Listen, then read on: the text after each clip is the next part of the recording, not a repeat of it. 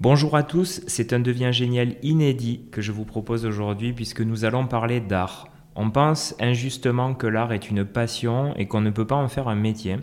Aujourd'hui, nous recevons Isabelle Lawson, la directrice de la Société nationale des beaux-arts, une institution vieille de 160 ans créée par Théophile Gautier. Salut Isabelle. Salut Jérémy. Déjà très heureux de t'avoir parmi nous. On va commencer par le commencement. Où est-ce que tu as grandi et quel enfant tu étais? Alors, je suis née à Tours, j'ai fait mes, toutes mes études à Tours, et quel enfant euh, j'étais, il ben, faudrait le demander euh, à mes parents, à mes amis, euh, mais je pense que j'étais une enfant assez gaie, assez joyeuse, et que j'aimais bien retrouver mes amis autour d'un repas et la convivialité, je, pense que je suis une personne conviviale. Est-ce que tu étais une artiste dans l'âme ou pas du tout? Est-ce que tu t'intéressais déjà à tout ça? Alors euh, oui, je m'intéressais à l'art avec un grand A parce que j'ai eu la chance d'avoir des parents qui m'ont très vite emmené euh, au musée, au spectacle.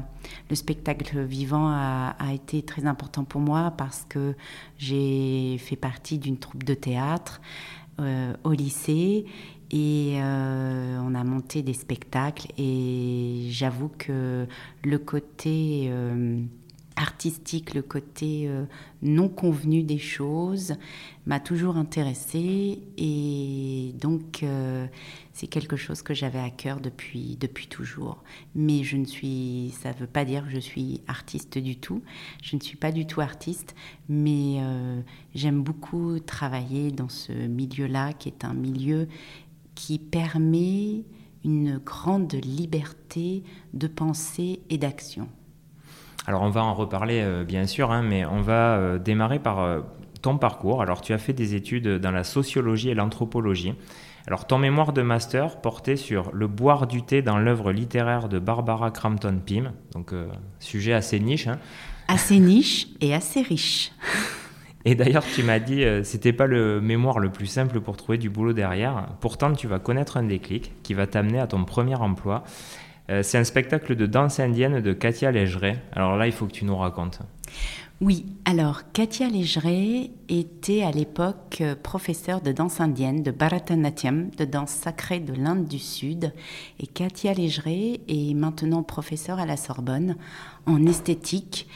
Et euh, la danse indienne, j'ai découvert la danse indienne, j'avais, euh, je pense, 13 ans, grâce à Katia, qui avait donné un spectacle dans la, dans la salle des tanneurs, d'ailleurs, qui est après devenu amphithéâtre, et donc euh, dans lequel j'allais écouter les cours de, de, ma prof qui s'appelle Irène Penacchioni.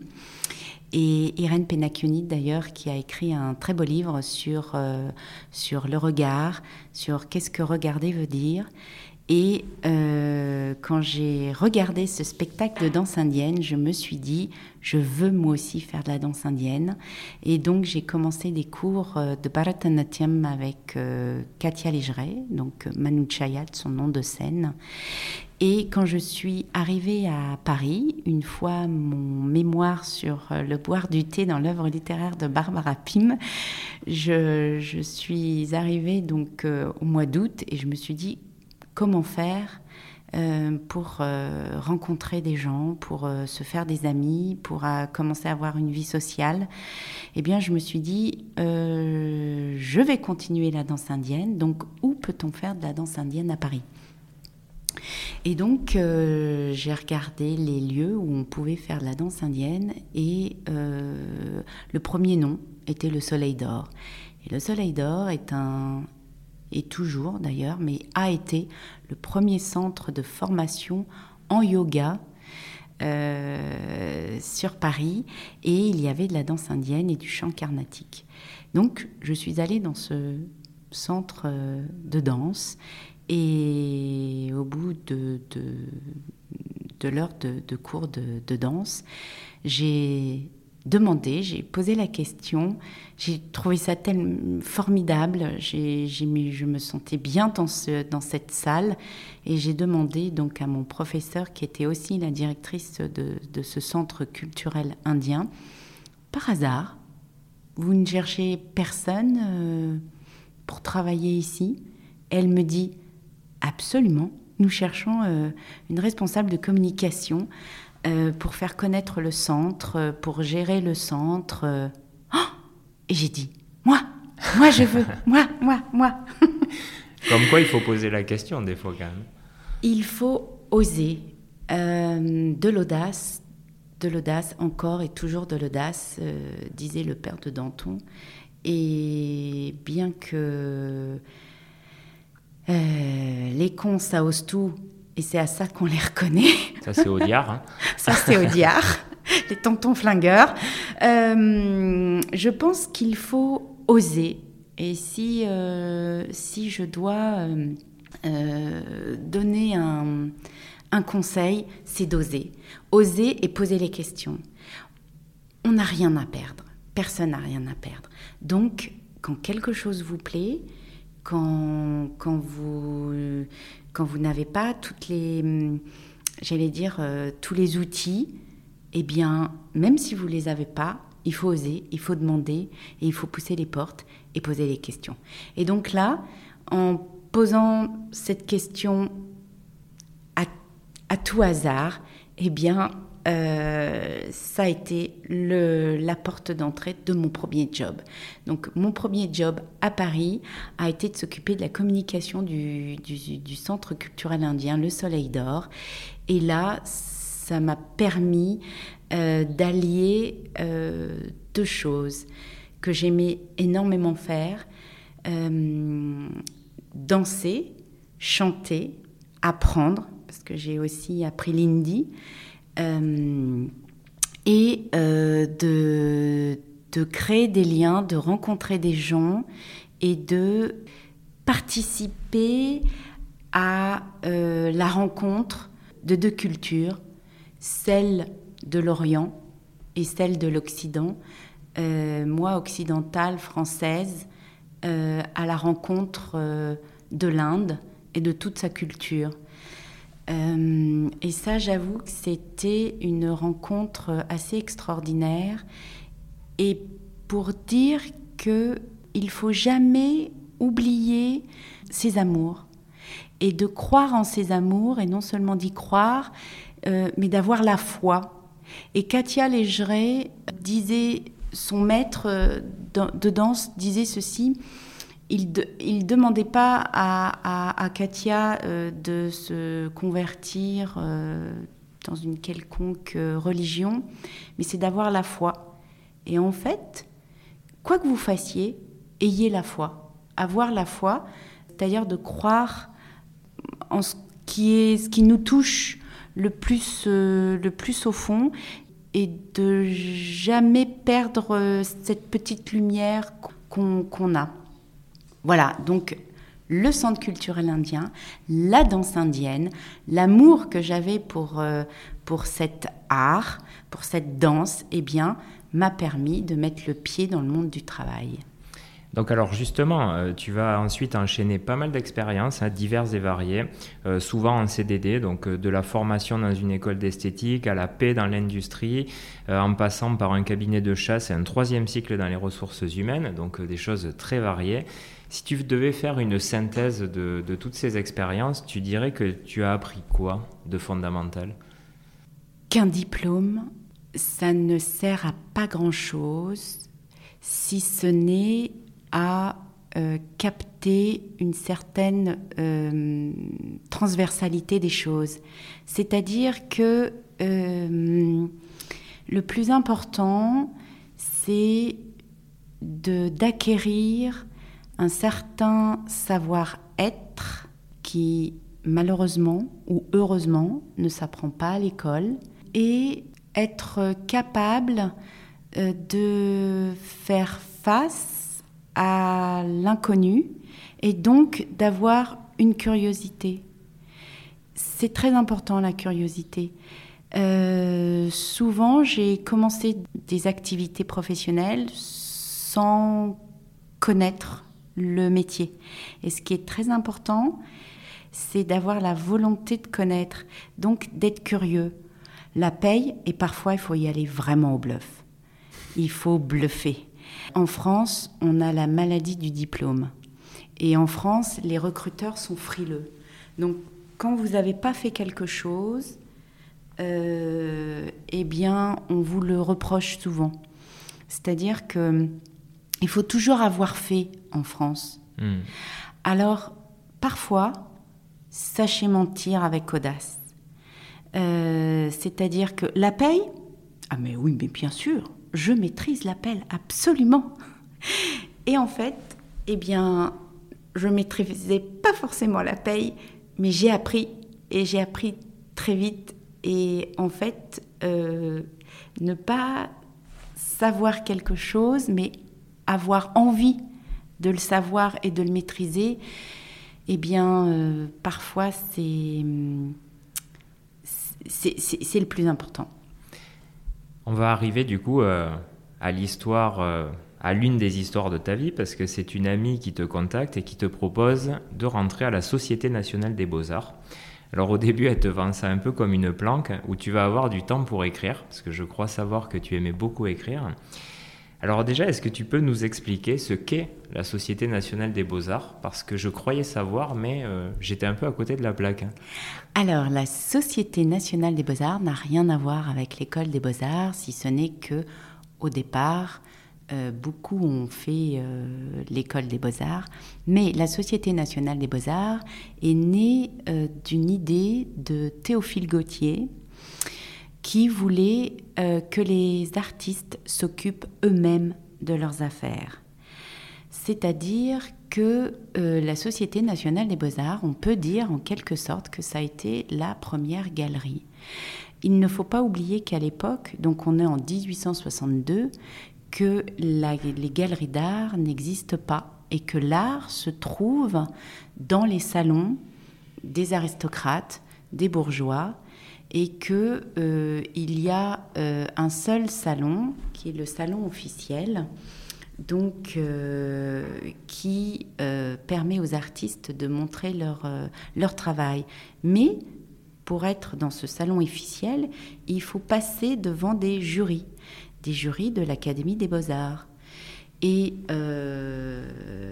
et à l'époque, Théophile Gautier dit bah non, on va faire nous-mêmes notre nous-mêmes notre, salon, on va nous-mêmes créer euh, notre, notre lieu où on va pouvoir montrer les artistes, femmes et étrangers.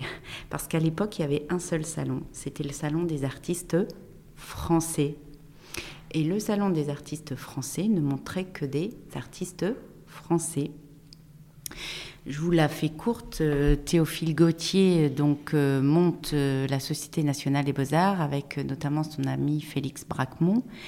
Et puis, c'est une société, vraiment une société enregistrée au registre du commerce. Et évidemment, ce sont des artistes et pas des chefs d'entreprise. Donc, la Société nationale des beaux-arts se casse la gueule, se casse la figure. Et euh, donc, ferme boutique, si je peux m'exprimer ainsi.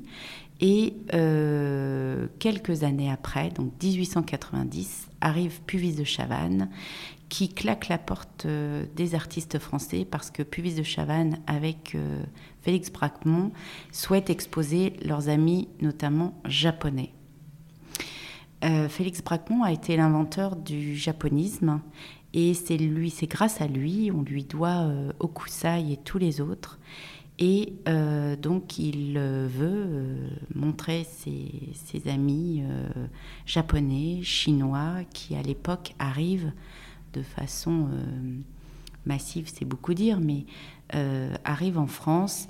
Et donc la Société nationale des beaux-arts a été la première institution à, montrer des artistes étrangers, et notamment japonais, chinois, coréens, euh, et les femmes. Les femmes.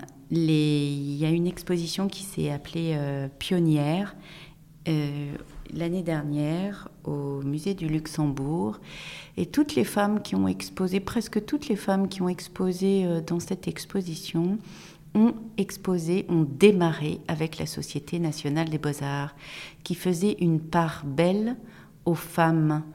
Euh, n'oublions pas qu'il y a, euh, c'est récent que les femmes exposent en tant que femmes peintres, femmes sculpteurs. Euh, et la Société nationale des beaux-arts a été, ben, on va dire, euh, la première institution euh, à exposer des, femmes en tant qu'artistes. Au début, ça part un petit peu mal, parce que 15 jours après ton arrivée, tu tombes enceinte. Alors là, clairement, tu t'attends à ce qu'on te pousse vers la sortie, mais contre toute attente, on te félicite. Alors ça fait euh, une bonne transition avec euh, ce que tu disais hein, sur euh, les femmes qui exposent, etc. Donc c'était déjà une entreprise moderne dans sa vision des choses. Voilà 20 ans que tu te bats pour moderniser cette institution toi aussi. Alors c'est quoi ta mission exactement? Alors, je, reviens au fait que, que je, donc, j'arrive effectivement et 15 jours après mon arrivée, euh, je fais un test de grossesse et effectivement, je suis enceinte. Et là, je, je me dis, bon, bah, c'est mort, euh, ils vont pas me garder, euh, donc je, je, les préviens. Et là, le président de l'époque se réjouit et me dit, oh, une naissance, mais c'est merveilleux Voilà, donc, il faut dire que j'ai des employeurs bah, qui ne sont, pas des employeurs comme tous les employeurs, mais j'ai des artistes. Et là, euh, je remercierai jamais assez euh, Feu Monsieur Étienne Hautefray euh, et tous les autres membres du conseil d'administration et du bureau qui accueillent cette nouvelle avec une réjouissance assez incroyable. Sachant qu'on est quand même quelques années en arrière, donc il y avait un peu moins euh, enfin, tout ce qu'on entend aujourd'hui. Ah. c'était assez moderne comme euh, assez, comportement. C'est assez moderne et c'est assez inhabituel, et parce que même encore aujourd'hui, je doute que je doute que beaucoup de d'employeurs se réjouissent à l'annonce. Euh, se réjouir, c'est sûr que. se réjouir en période d'essai en période d'essai, j'étais en période d'essai, euh, se réjouissent d'une telle nouvelle. C'est vrai. Donc, euh, ma mission, eh bien, ma mission, elle était euh, donc de faire du Salon des Beaux-Arts. La première année, je, en 2003, je, on m'avait j'avais pas été vraiment briefée sur ce que c'était que le salon des beaux-arts. Et là, je m'aperçois que euh, bah, c'est vraiment euh, du grand n'importe quoi, qu'il n'y a rien d'organisé, qu'il n'y a aucun process, que le salon perd de l'argent, qu'il n'y a rien qui tient debout, c'est amateur au possible. Le flou artistique. Le flou artistique. Total. Donc, bien, euh, je me suis dit, le prochain salon des beaux-arts ne va pas être, euh, ne sera pas du même acabit. Donc, c'était il y a 20 ans. Et donc euh, là, je me dis, ah, là, il faut des process, il faut de la procédure, il faut faire, il faut se mettre à la compta, il faut faire des budgets. Ils y étaient, il y en avait, mais ils n'avaient ni queue ni tête remettons un peu d'ordre dans tout cela et donc euh, professionnalisons ce qui ne l'était pas vraiment. Et donc, bah, depuis 20 ans, j'essaye, avec évidemment, je ne suis absolument pas toute seule pour faire cela. Il y a euh, autour de moi euh, des membres, c'est une association, donc il y a des membres du conseil d'administration, il y a les membres du bureau. Et les membres du bureau ont aussi beaucoup changé, euh, énormément évolué. Euh, les membres du bureau euh, sont aussi de, des professionnels dans leur art. Il y a 20 ans, personne ne maîtrisait Adobe, personne ne maîtrisait Illustrator. Il y a 20 ans, Instagram n'existait pas, Facebook n'existait pas. Je recevais, euh, dans l'année, si je recevais une cinquantaine de mails, c'était beaucoup. Euh, j'allais dire maintenant, je reçois euh, presque par jour. J'exagère peut-être, mais mais, mais si peu. De, gens qui te sollicitent euh, De gens qui m'envoyaient des messages pour euh, participer au Salon des Beaux-Arts, par exemple. Et justement, alors cette évolution-là, en 20 ans avec les réseaux sociaux, est-ce qu'elle a permis à plus de gens d'éclore, ou en tout cas de se montrer davantage? Est-ce que c'est un atout? C'est clair, ah, c'est indéniable. Vous ne pouvez pas maintenant exister en tant que peintre si vous n'avez pas de réseaux sociaux. Hmm. C'est impossible, même en tant que même en tant qu'association, euh, sans réseaux sociaux, j'allais dire vous êtes mort. Donc là, effectivement, il a fallu euh, s'adapter, il a fallu euh, être curieux, il a fallu se s'inventer, se réinventer, et il a fallu j'allais dire, évoluer. L'intelligence, c'est ça, hmm. c'est l'évolution. Euh, la théorie de l'évolution, euh, si on n'évolue pas, euh, si on ne s'adapte pas, plutôt que, j'allais dire, d'évolution, mais de s'adapter, si on ne s'adapte pas, on est mort. Voilà. Alors, on l'a dit hein, un peu déjà depuis le début, tu souhaites mettre en lumière les artistes femmes, les artistes aussi étrangers. Euh, est-ce que c'est une manière de s'engager dans la lutte pour l'inclusion Puisque c'est aujourd'hui une thématique qui est hyper importante et, tant mieux. Est-ce que toi, c'est une manière de, mener aussi ce combat euh, à ta façon? Alors ce combat, je pense qu'il est né déjà dès 1862, dès 1890, de faire la, la part belle euh, en fait à tous les talents et de ne pas en exclure en fait, c'est ça. Mm. C'est de, de, n'exclure personne. Puisque comme le disait Brancusi, en art, il n'y a pas d'étrangers. Et en art, je rajouterai, il n'y a pas de sexe. C'est-à-dire que euh, longtemps, les femmes ont été mises de côté, non pas parce qu'elles n'avaient pas de talent, mais parce qu'on leur, on les empêchait. Et la SNBA a juste cassé cette barrière et a ouvert les portes. Et j'ai à cœur de continuer ce que Théophile Gautier et les autres euh, euh, ont fait, c'est-à-dire de ne pas empêcher. En fait, c'est vrai que, enfin, tel que tu l'exprimes, c'était déjà une société militante et c'est sa raison d'être finalement. Parce qu'elle est née de ça. Absolument, absolument, tout à fait. Sa raison d'être, elle, est, euh, c'est intrinsèque, c'est dans l'ADN de la SNBA de, de, de ne pas exclure. Donc, euh, euh, en fait, on parle d'inclusion, mais la SNBA, dès 1862, est pionnière. On, on, est pionnier et on a, c'est ça, on a à cœur et on a toujours eu à cœur, en fait. Euh, de, faire cela. Alors, les étrangers, évidemment, j'ai toujours eu à cœur, puisque mon troisième cycle, euh, il y a euh, plus de 20 ans, 23, 23, 24 ans maintenant, portait sur les, femmes et les personnes dites de couleur, de petits points, le mauvais genre. Donc, c'est pas nouveau. Euh, je cite Philippe Bataille qui a écrit euh, Le racisme au travail.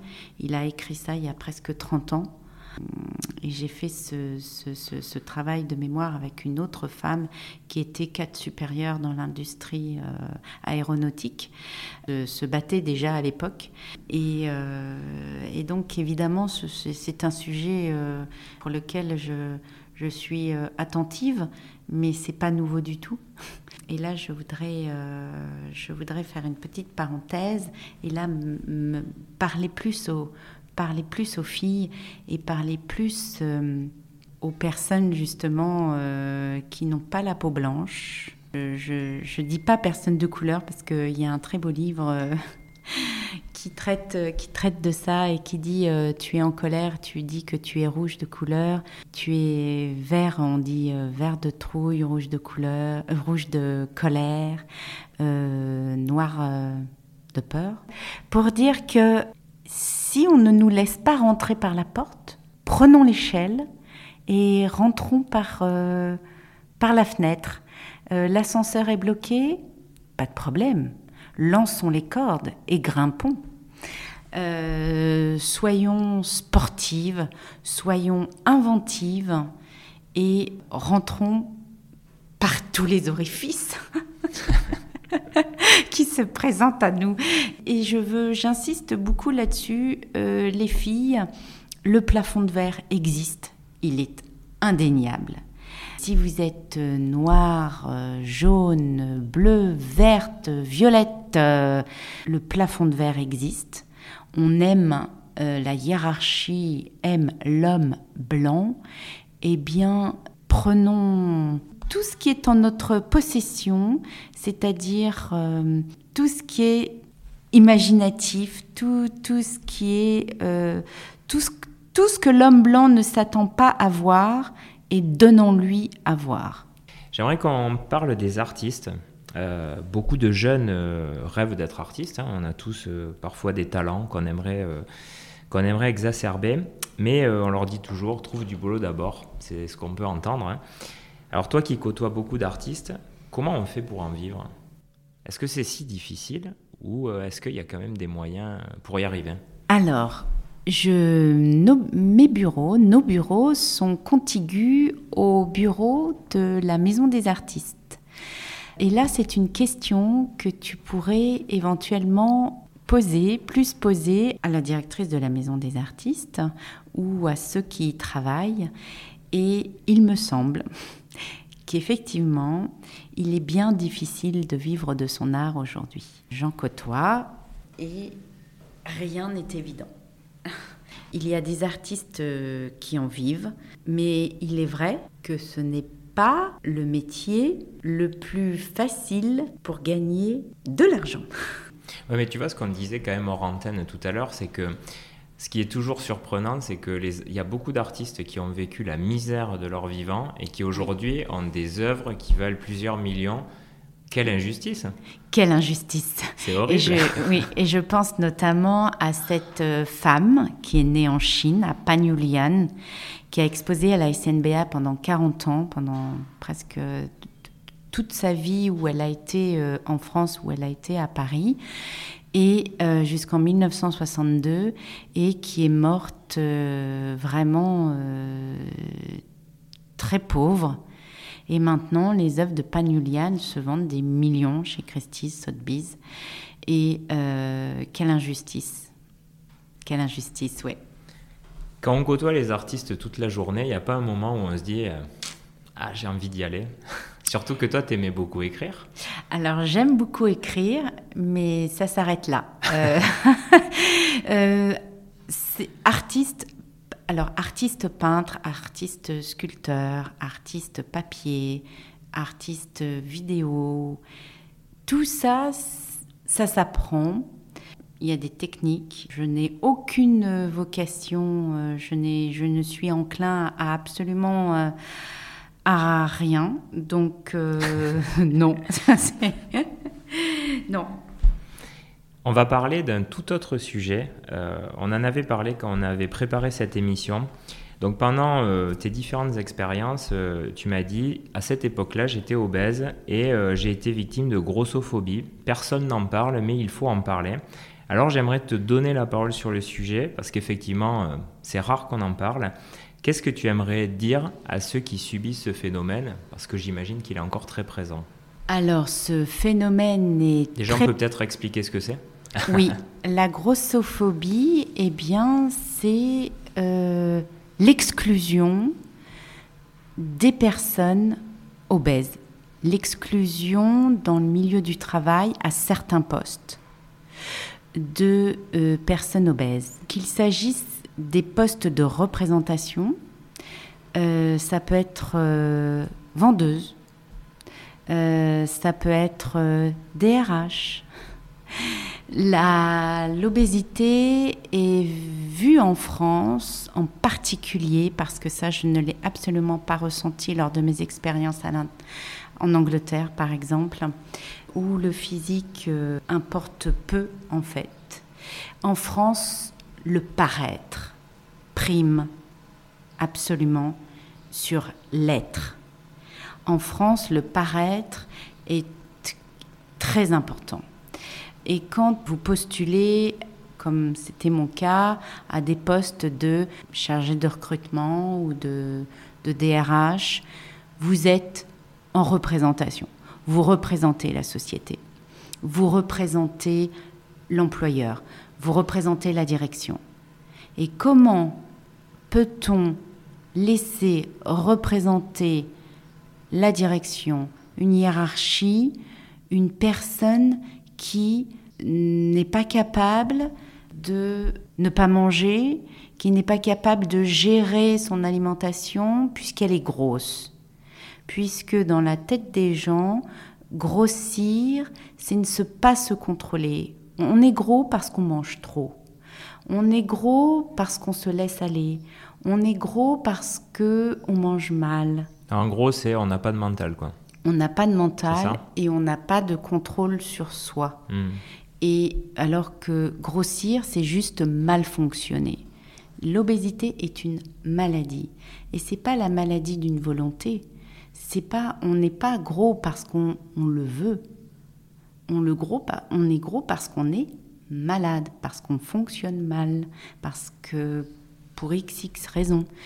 Et euh, en entretien, sur le papier, j'étais convoquée et un quart d'heure après euh, d'entretien, je, voyais, je comprenais très vite que bien je ne serais pas prise, mais je ne serais pas prise non pas parce que je n'étais pas, capable d'avoir le poste, c'est parce que j'étais grosse. Et tu le ressentais vraiment? Parce que du coup, j'imagine que les gens ne te le disaient pas comme ça.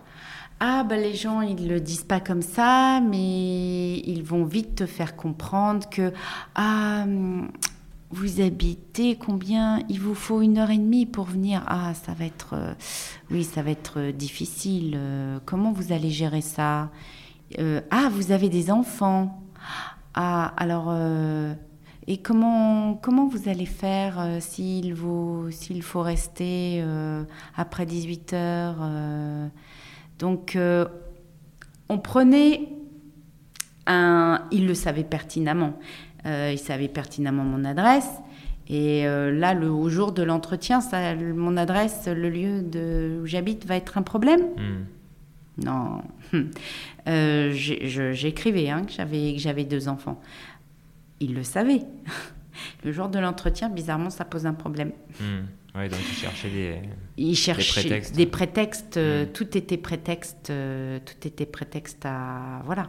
On te le dit évidemment. On va pas te le dire euh, directement, mais tu sens et tu le vois en fait dans le regard des gens quand tu es quand tu as été obèse pendant de 18 ans à 30 ans, dans le regard, tu le vois très vite. Dans le regard des gens, tu as appris à lire en fait tu as, tu as appris à lire dans, les, dans le regard. Et je pense que que ce soit obèse, que ce soit euh, des personnes racisées, on le voit très vite. On va passer à la dernière question déjà, qui est euh, ce que j'appelle le conseil du sage. Alors c'est toujours un peu prétentieux, mais c'est le conseil qui vient de l'expérience. Si tu devais donner justement un seul conseil à un jeune qui cherche sa voie, tu lui dirais quoi?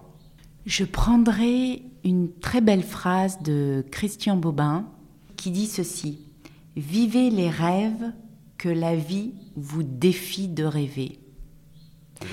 C'est-à-dire que, et je parodie aussi euh, Laurence d'Arabie qui dit euh, il met tout au masculin, mais moi je dis je mets aussi au féminin, et qui dit ceci Celles et ceux qui rêvent la nuit dans les recoins poussiéreux de leur esprit s'éveillent au jour pour découvrir que ce n'était que vanité. Mais les rêveuses et les rêveurs diurnes, diurnes ça veut dire la journée, diurnes sont des hommes et des femmes dangereux et dangereuses car ils et elles peuvent jouer leurs rêves les yeux ouverts pour le rendre possible. Dans ma vie, parfois il m'a été dit tu rêves, tu rêves, tu veux faire un salon où tu vas payer les artistes pour exposer, tu rêves. Tu veux faire une fondation, tu rêves. Bah oui, je rêve. Je rêve et c'est ce qui me porte depuis 20 ans, c'est mon rêve. Le rêve de pouvoir payer les artistes pour exposer, je l'ai depuis 20 ans. Et je dois dire, c'est ce qui me mue jusqu'à présent. Effectivement, on est dans une société où aujourd'hui qui nous pousse à la performance, qui nous pousse à être le meilleur. Avec Parcoursup, euh, j'ai des enfants qui ont vécu Parcoursup, qui est une horreur, Parcoursup. Euh, parce qu'il faut être le meilleur. comme il est difficile d'être le meilleur. Je pense que si j'avais dû être, si, j'avais dû vivre Parcoursup, je sais pas si j'aurais pu faire euh, ce que j'ai fait. Donc, croire en ses rêves, c'est ce qui, c'est ce qui, c'est le message à faire passer et avoir foi. Avoir foi, c'est-à-dire, on n'est pas doué pour les maths, ni pour le français, ni pour l'anglais, mais on est doué pour organiser des soirées, pour faire faire à dîner pour ses amis, on aime ça, on aime recevoir, on, on aime faire de la photo. On fait de la photo. Eh bien, j'ai l'exemple euh, incroyable de cette jeune femme qui a eu le bac, d'accord, mais qui n'était douée pour rien, ni en maths, ni en français, mais qui aimait maquiller. Eh bien, elle a fait des petits boulots pour mettre de l'argent de côté, pour faire l'école de maquillage qu'elle voulait. Elle a fait l'école de maquillage et elle aimait aussi photographier et cette personne maintenant est maquilleuse euh, pour le cinéma et fait de la photo et on va l'exposer pour le prochain salon des beaux-arts.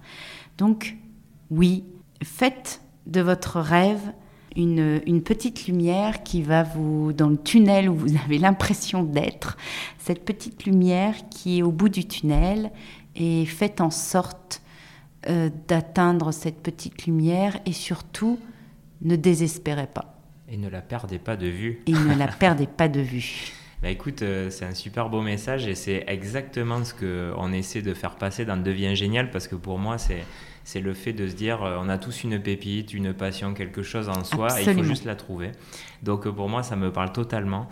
Isabelle, un immense merci. C'était super. Plaisir. Et puis, euh, bah, j'invite bien sûr euh, tous les gens à s'intéresser hein, à la Société nationale des beaux-arts. Euh, moi, je l'ai fait, je trouve ça en fait fantastique. Donc, c'est méconnu, mais vraiment, ça mérite le coup d'œil. Et puis, bah, je te souhaite plein de bonnes choses pour les événements à venir. Merci beaucoup Jérémy. Et alors, venez nombreux et nombreuses au prochain Salon des Beaux-Arts et suivez-nous, hashtag Salon des Beaux-Arts. Et euh, méconnu, euh, oui, mais connu, a été très très connu. Et venez euh, redécouvrir le Salon des Beaux-Arts. Voilà, donc on a enregistré en plus en direct de l'hôtel Salomon de Rothschild, qui est magnifique. Donc merci aussi de m'avoir reçu ici.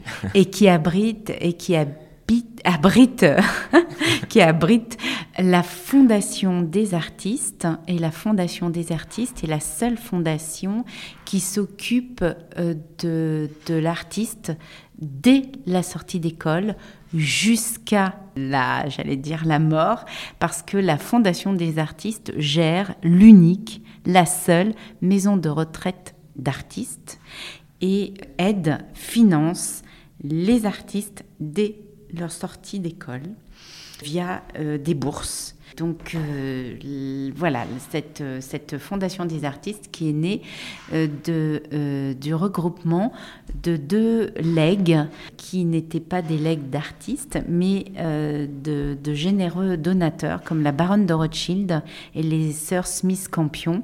Et pour ceux que ça intéresse, pour ceux et celles que ça intéresse, je les invite à aller regarder le site de la Fondation des artistes. Et bien sûr aussi, il y a la Maison des artistes qui s'occupe donc euh, euh, des artistes et de tout ce qui est en lien avec l'administration. Et c'est pas rien. Donc là aussi, j'invite euh, les personnes qui vont écouter ce podcast à aller voir sur la maison des artistes.com. Merci beaucoup Isabelle pour ces infos qui sont quelque part un début de réponse pour se lancer quand on a un petit talent qui germe. Et, si vous avez aimé ce podcast, eh ben, n'hésitez pas à en parler, à nous mettre un petit like, un commentaire, voire même encore mieux 5 étoiles sur Apple Podcast. Je vous retrouve bien sûr très bientôt et Isabelle, je te dis ciao. Ciao Jérémy.